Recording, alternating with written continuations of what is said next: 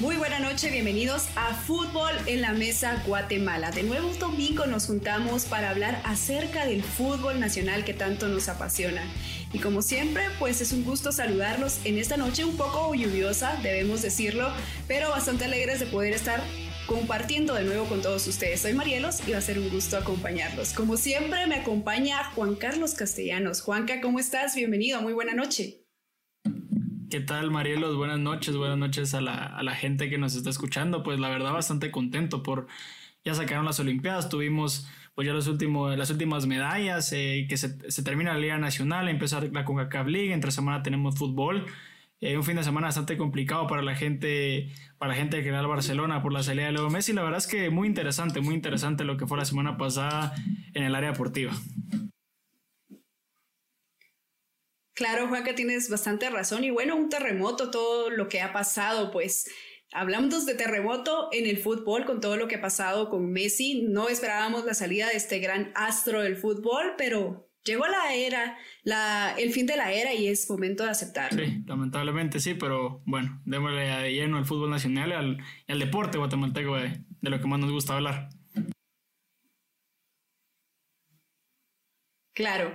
Bueno, vamos a empezar hablando un poquito acerca de los Juegos Olímpicos de Tokio. Hoy recuerden que pues se tuvo a bien la ceremonia de clausura, esta ceremonia que pues durante mucho tiempo tuvo a bien pues la participación de varios guatemaltecos. Juanca, ¿cómo te sientes de ver a varios paisanos tuyos pues participar en los Juegos Olímpicos de Tokio? Yo personalmente me siento muy orgullosa y desde ya nuestro saludo para cada uno de estos Sí, ya lo comentabas tú, Marelo. Yo creo que la palabra que, que tenemos que expresar es orgullo. Hace cuánto en unas Olimpiadas no se miraba tanto guatemalteco destacando.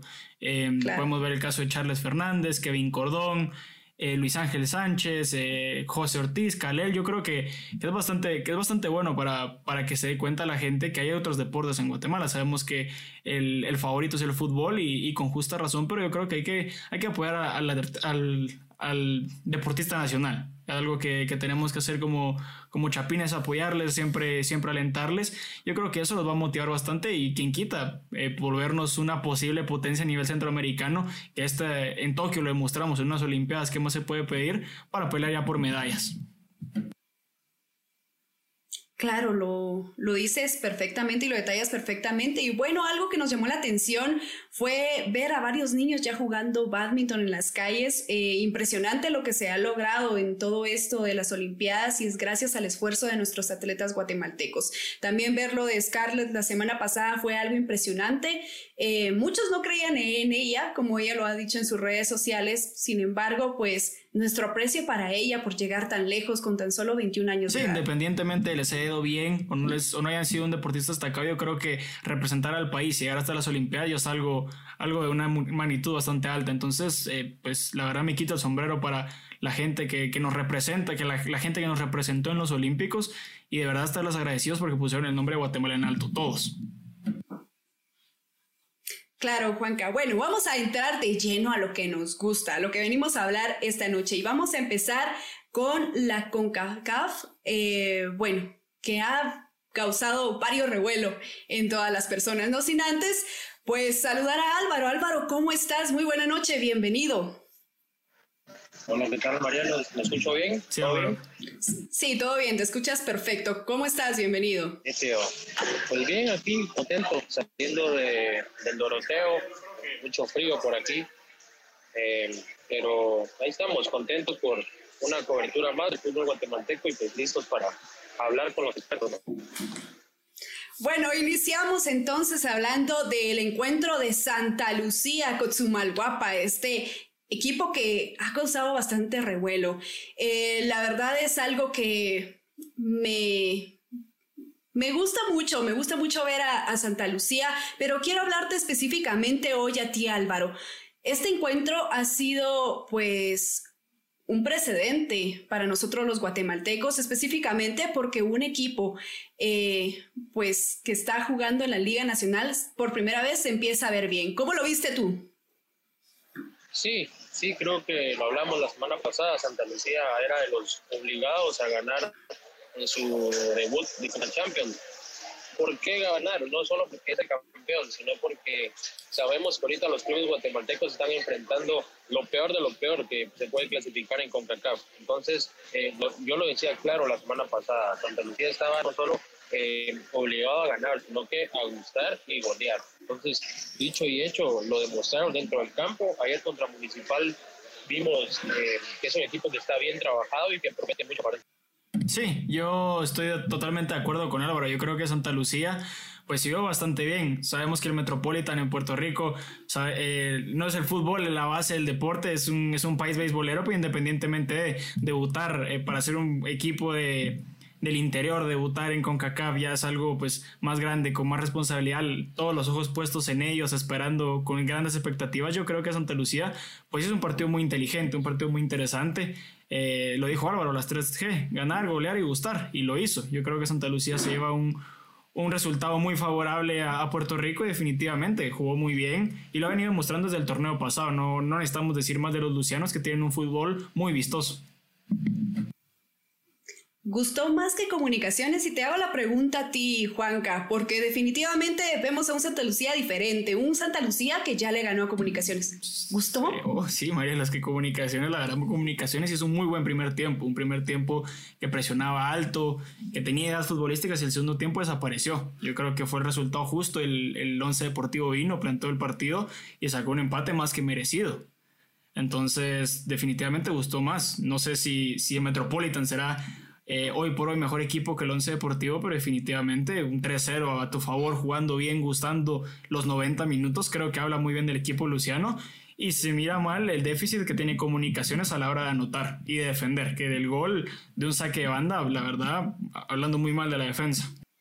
Otro partido, Juanca, porque Comunicaciones fue muy inferior al Once Deportivo durante todo el partido, si no es por la anotación de del salvadoreño, comunicaciones ni, el rastro. Entonces, eh, creo que hicieron un muy mal juego, tuvieron miedo frente al rival que tenían enfrente, contra un equipo que lleva siete meses de nacido. Entonces, me parece que lo de comunicaciones sí es un fracaso, y es un fracaso gordo, más gordo que yo, porque se vieron mal, se vieron mal, pensaban obligados a ganar y a golear, al igual que Santa Lucía.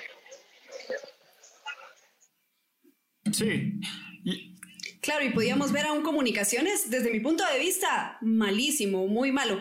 Pero bueno, podíamos ver también que comunicaciones no jugó exactamente como se debía y la plantilla que estaba anteriormente con Sololán no era la misma. La verdad, hablábamos de alguien líder en la cancha y ustedes saben, ustedes entienden que el Moyo Contreras fue un líder, pero ¿qué pasó con ese líder, pues, Juanca?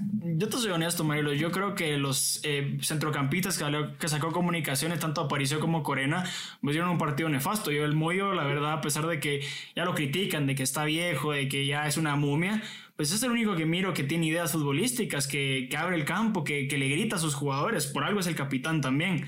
Eh, yo creo que el Moyo es, es el líder idóneo para comunicaciones, ya que no está el team y de por sí siempre ha sido el capitán crema, eh, pues no miro a alguien con las características y con el liderazgo que tiene el Moyo en, el terreno de juego, porque lo vimos, Corena y Aparicio, ese juego contra el Once Deportivo, pasaron desapercibidos.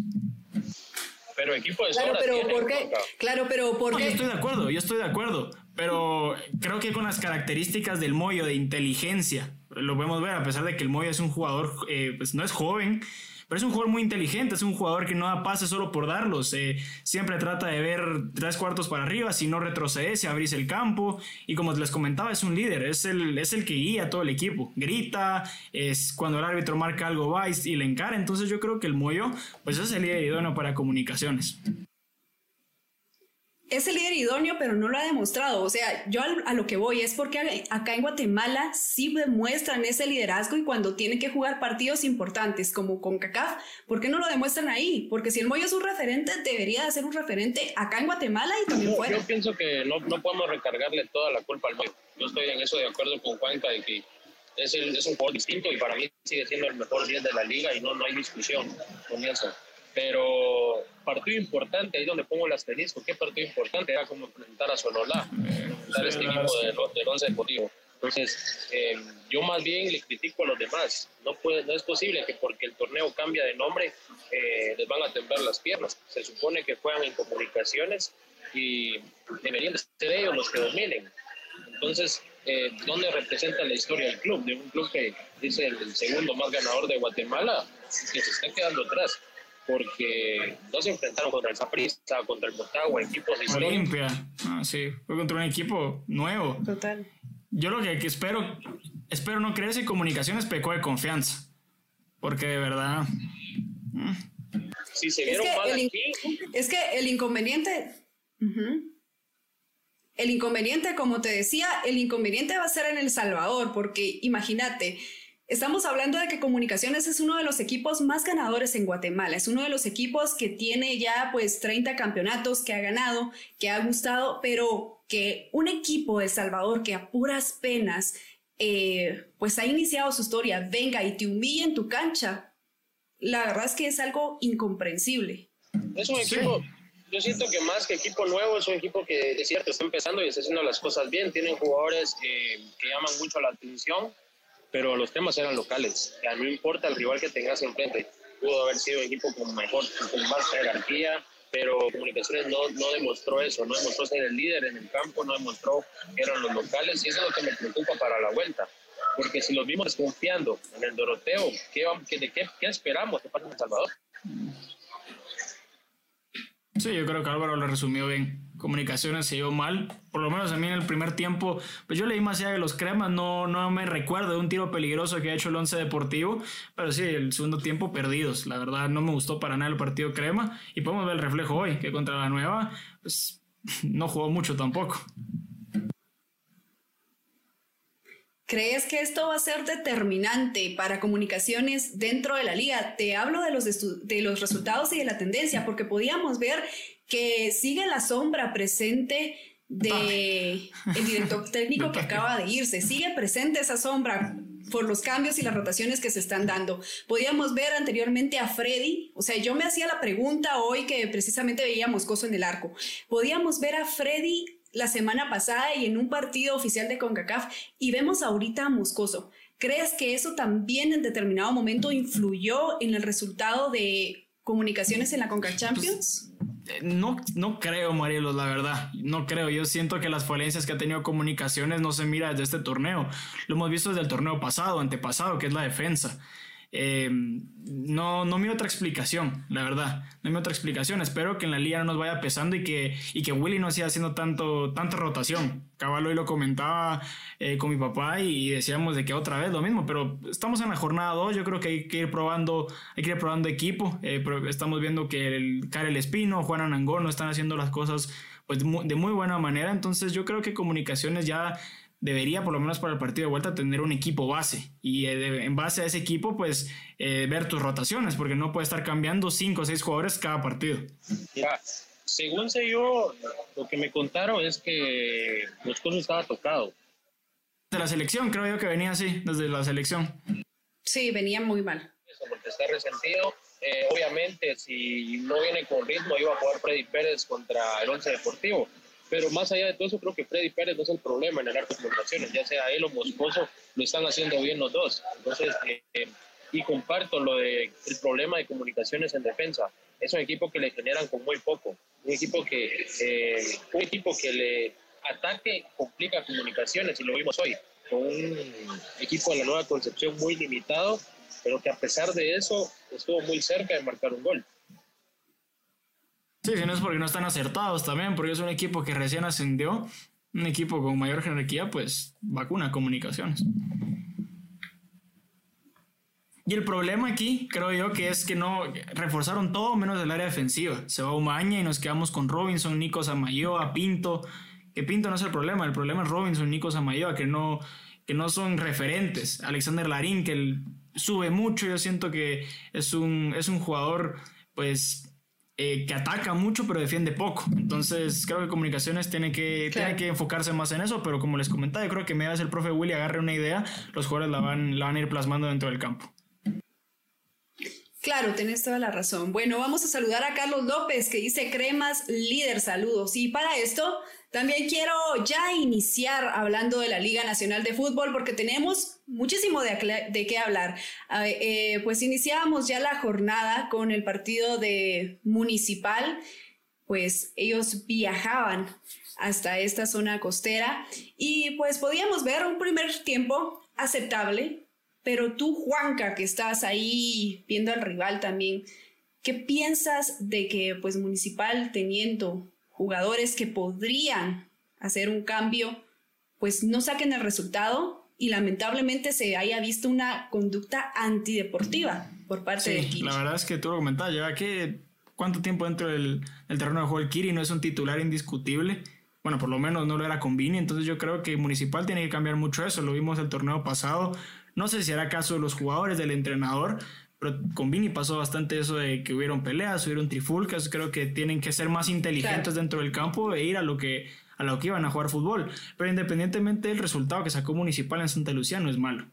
Es un resultado bueno, juegan contra el campeón, un equipo que está bien rodado, que tiene buenos jugadores y con Municipal con un nuevo entrenador. Entonces yo creo que, que, Municipal está haciendo muy bien las cosas. Ha sacado partidos complicados porque los dos partidos que le tocó, tanto Guastatoya contra, como Santa, pues no son una mariposa, no es un, equipo fácil, no es hacer un origami. Entonces, muy bien por Municipal. Independientemente de las, de las conductas, vienen haciendo bien las cosas y están jugando pues a, cumplir. No están jugando bien, pero están jugando a cumplir.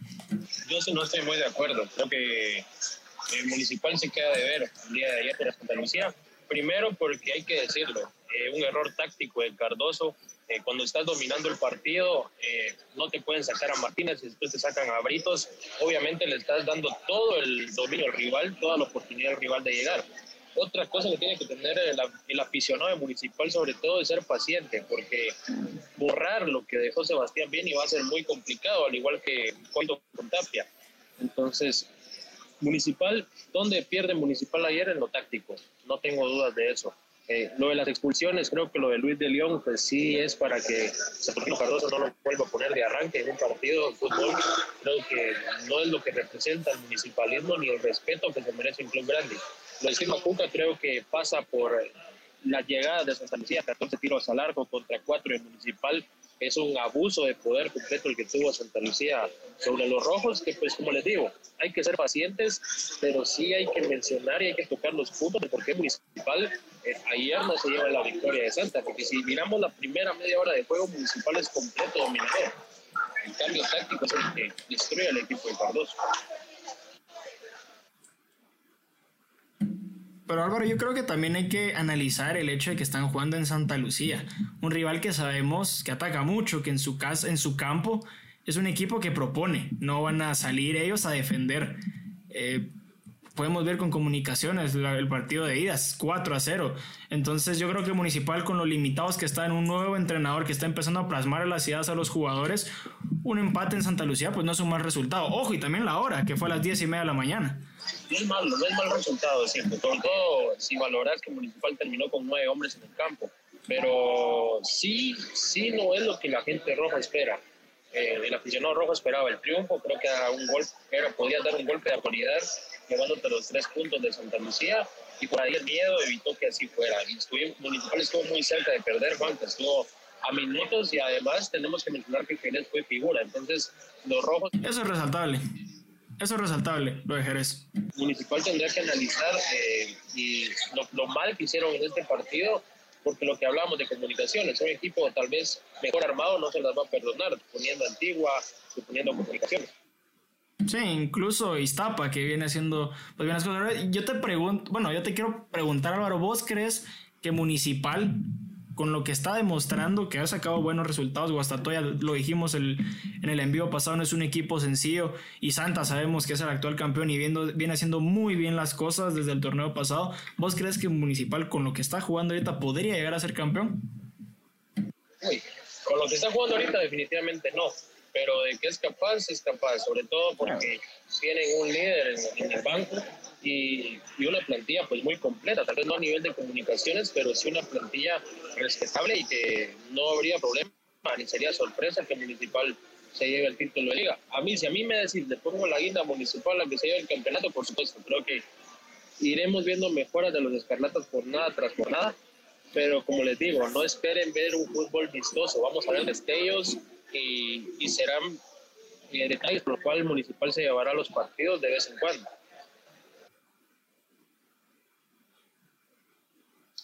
Claro, chicos. Bueno, vamos a, avanzar rápidamente y quiero hablar un poco de Cobán Imperial Sololá. Este partido, pues, que quedó en un empate.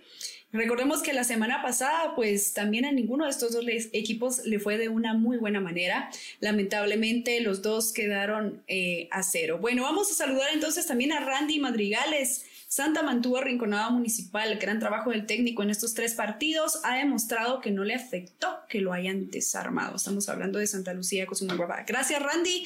Eh, bueno, vamos a empezar a hablar, como les decía, de este, de este encuentro deportivo acerca de Cobán Sololá, un partido desde mi punto de vista bastante aburrido, no demostraron absolutamente nada de fútbol. Sí, con Cobán yo creo, con Cobán y Sololá yo creo que era algo, algo de esperar, Cobán que, que viene cuántos torneos no haciendo bien las cosas, dejando a deber muchísimo al aficionado cobanero y de verdad Sololá que con todo respeto, para mí es un equipo que viene y que va. De verdad no tienen fútbol. Eh, es un fútbol muy escaso, no los miro tanto con ideas. Yo por lo menos tuve la oportunidad de ver el partido y no pueden hacer cinco, cinco, seis toques seguidos. Es un fútbol solo a reventar a lo que se mira usualmente aquí en Guatemala. Entonces, pues era un resultado que se, que se daba a esperar. Cobán, que lo goleó Shelahu y que está también acoplando sus piezas. El Chapa Benítez ya sabemos que es un entrenador que conoce bastante la, la entidad cobanera, pero independientemente tiene todavía que, que pulir ciertas cosas. Sí, ¿sabes cuál es el problema con Cobán? Que vos mirás su plantilla y es una plantilla muy rica, eh, con jugadores eh, importantes en todas las, todas las líneas. Entonces, eh, preocupa, preocupa porque de tener un solo que, como lo mencionan, tiene ese el abanderado para descender nuevamente, pero que a pesar de eso y por ese mismo detalle felicitarlos, sino que se fueron a plantear muy bien al José Rossi y, y, puede ser que después de esto Sololá se la empiece a creer. Ahora lo de Cobán es preocupante porque te gana 3 a 0 Shela, que ya vimos lo que le pasó aquí en la capital. Entonces, no sé, no sé qué, qué estará pasando eh, con Cobán, posiblemente algo interno, posiblemente no se, no se termina de adaptar. Tanto Agustín Herrera, Lombardi, parecen que no están. Entonces, también. Sí, si sus mejores hombres no aparecen, es difícil que Cobán pues, eh, se levante de eso. Sí, totalmente, totalmente. Bueno, eh, vamos a entrar a un tema eh, bastante polémico para muchos jugadores y no quiero reiterar todos los partidos de liga porque sabemos que han sido resultados muy buenos. Por ejemplo, hoy Comunicaciones ganó 2 a 0, que fue un partido que no demostró tampoco mucho fútbol, sin embargo, vimos un destello de Marco Bueno, este jugador que pues tenía bastante bastante tiempo o bastante expectativa, mejor dicho, para todos. Bueno, bueno, vamos a destacar en este momento eh, el tema de los juveniles en liga, no sin antes saludar a Josma Maika. Saludos, Josma. Vamos a hablar acerca de los juveniles porque eh, precisamente ya pues las ligas inferiores se dan a la tarea de ya no jugar y hemos incluido a varios jugadores dentro de la liga nacional, es decir, ahora los juveniles van a tener que cumplir mil minutos dentro de la liga para que eh, pues se pueda tener con todo este ciclo. ¿Ustedes consideran de que esto es aceptable? Desde mi punto de vista, para mí no lo es. Deberían de existir todo ese apoyo a los juveniles. Mira, es aceptable que los muchachos tengan que subir a jugar con el primer equipo, porque solo así van a ganar experiencia. El problema es que les quitas eh, las ligas inferiores y con eso no hay motivación para venir y ganarte el lugar de debutar en Liga Mayor. Entonces, eh, tanto como un portero, un defensa, un mediocampista, todas las posiciones necesitan ser constantes. Y si los jugadores no tienen minutos cada fin de semana, su desarrollo va a ser muy, muy corto. Entonces, de nada te va a servir que metas a un patojo 10, 15 minutos cada dos semanas porque el muchacho no te va a agarrar ritmo. Sería mejor 90 eh, minutos en sus ligas inferiores y el muchacho lo hace bien. Entonces, de premio, pues va a la banca con el equipo mayor. Pienso que es lo que se hace en todo el mundo, es lo lógico y, y por eso estamos como estamos. Por eso nuestro fútbol es mediocre y, y vamos de caída, vamos para abajo. Sí, Álvaro tocó una palabra clave que es constancia. ¿Qué jugador si no le das minutos? Y como decía, si lo vas a poner 15, 10 minutos cuando el partido pues ya no te da para más, ¿qué jugador te va a rendir? si juega cada dos semanas, no lo pones en partidos importantes, no tiene, eh, pues no tiene, no tiene fútbol, no, no lo dejas jugar, que es lo que tiene que hacer un jugador, que lo dejes jugar. Podemos ver ejemplos, va la redundancia, como en España, Pedri, que le dieron la confianza, el voto de confianza y miremos el jugadorazo que es hoy en día. El caso de Nelson Iván García con comunicaciones, que ahora Willy no lo mete y la temporada pasada fue sumamente importante, fue el goleador guatemalteco, entonces yo creo que sí es importante tener inferiores, como tú lo decías Álvaro, en todo el mundo es así, en todo el mundo se maneja así, yo no entiendo por qué aquí no, pero es, es, el premio que tenemos, una selección mediocre, un fútbol que no va para más, que siempre nos vamos a estar quedando, siempre vamos a estar en, jugamos como siempre y, y perdimos, no, jugamos como nunca y perdimos como siempre, y va a terminar siendo jugamos como siempre y perdemos como siempre, si no se le da oportunidad a los jóvenes. Yo creo que ya fue así en la Copa de Oro, jugamos como siempre y perdimos como siempre, pero sí, creo que las fuerzas básicas deberían tener un poco más de apoyo, no, no hay lugar a dudas de eso. Eh, es por eso que estamos como estamos. Y, ¿Y qué pasa? ¿Por qué no hay torneos juveniles? Porque para eso se necesitan inversiones. Aquí no. Aquí no hay. Eh, no se invierte en el fútbol, se invierte en los que mandan. Entonces, eh, lastimosamente estamos en debate, no nos damos cuenta, porque si tu excusa va a ser el COVID, entonces cancelar la Liga Mayor, no hay de otra. No, ¿sabes qué es lo triste, Álvaro? Que hasta en Futeca hay torneos, en Futeca, en academias de fútbol hay torneos privados y no puede ser posible que por el COVID que eso agarren de excusa para llenar sus, sus bolsillos, de verdad. Y como te digo, es el reflejo de lo que es nuestro fútbol. Eh, aquí lo, lo, lo, habíamos mencionado antes, no era el problema Marini, no era problema todos los jugadores, creo que el problema viene desde, desde, arriba. Entonces, hasta que no cambiemos esas cosas, pues veremos mejoras.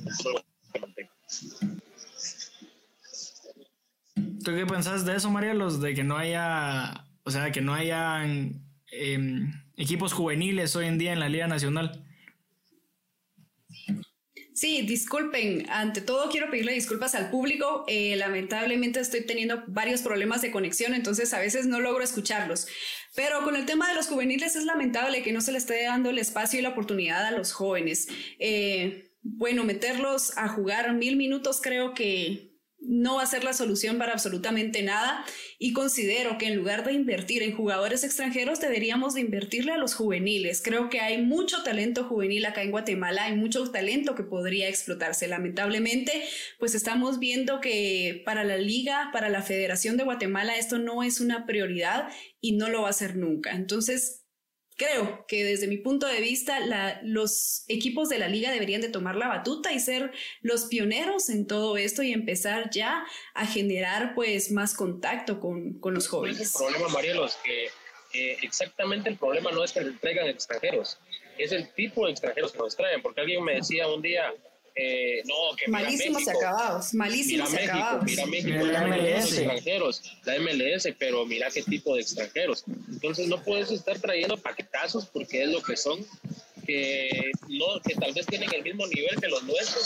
o están por debajo, solo porque tienen un buen estilo o un bonito apellido. Un acento distinto. Sí, entonces eh, eso es lo que realmente afecta a nuestro fútbol, que nos traigan extranjeros con poco nivel. Pero es, es lo que te decía Álvaro, o sea, en lugar de invertirle a tanto extranjero, invertir en los jóvenes, porque hay jóvenes que juegan muy bien el fútbol. O sea, yo me he dado cuenta que en la primera división hay jóvenes que tienen talento para hacerlo. Entonces, por eso te decía, no traer a tanto extranjero, sino que en lugar, por ejemplo, de, de meter seis extranjeros en un equipo nacional, meter tres y utilizar ese dinero para contratar a tres juveniles que a la larga lo van a hacer bien y les vas a dar la oportunidad de jugar. El problema es que todos quieren ganar, o sea, si traes y hay equipos que se llenan de extranjeros, se los llenan de extranjeros, es porque están pensando solo en ganar y no lo están pensando bien.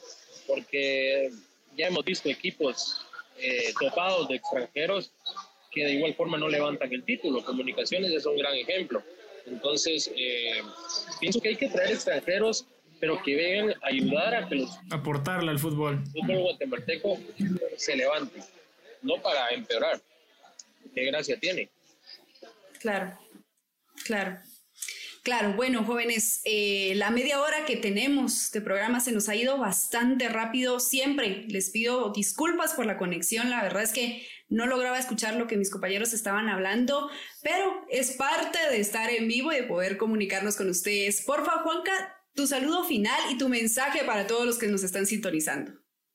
Bueno, pues exhortar a la gente que siga viendo nuestro fútbol, que lo apoye tanto el fútbol como los deportistas en otras disciplinas y que les recuerden que siempre los domingos a las 8 u 8 y media de la noche pues vamos a tener un envío aquí con Álvaro y con Marielos para pues darles las noticias de nuestro fútbol nacional y otros deportes en general como hoy tocamos los olímpicos. Gracias Juanca. Álvaro, tu mensaje final. No, igual agradecerle a toda la gente que se toma el tiempo de conectarse aquí con nosotros, mencionarles que hacen muchísima falta en el estadio, que no es lo mismo sin ellos y el, fútbol se vuelve eh, por ahí un poquito aburrido eh, sin la presencia del aficionado. Entonces, eh, nada más que agradecerles y, y, pedirles que nos acompañen la próxima semana a la misma hora por la página de Fútbol en la Mesa. Bueno, muchísimas gracias. Hemos llegado al final. Gracias por acompañarnos. Recuerden que la próxima semana, el domingo, tenemos una cita en CGM Deportes Fútbol en la Mesa. Que tengan una muy buena noche. Nos vemos.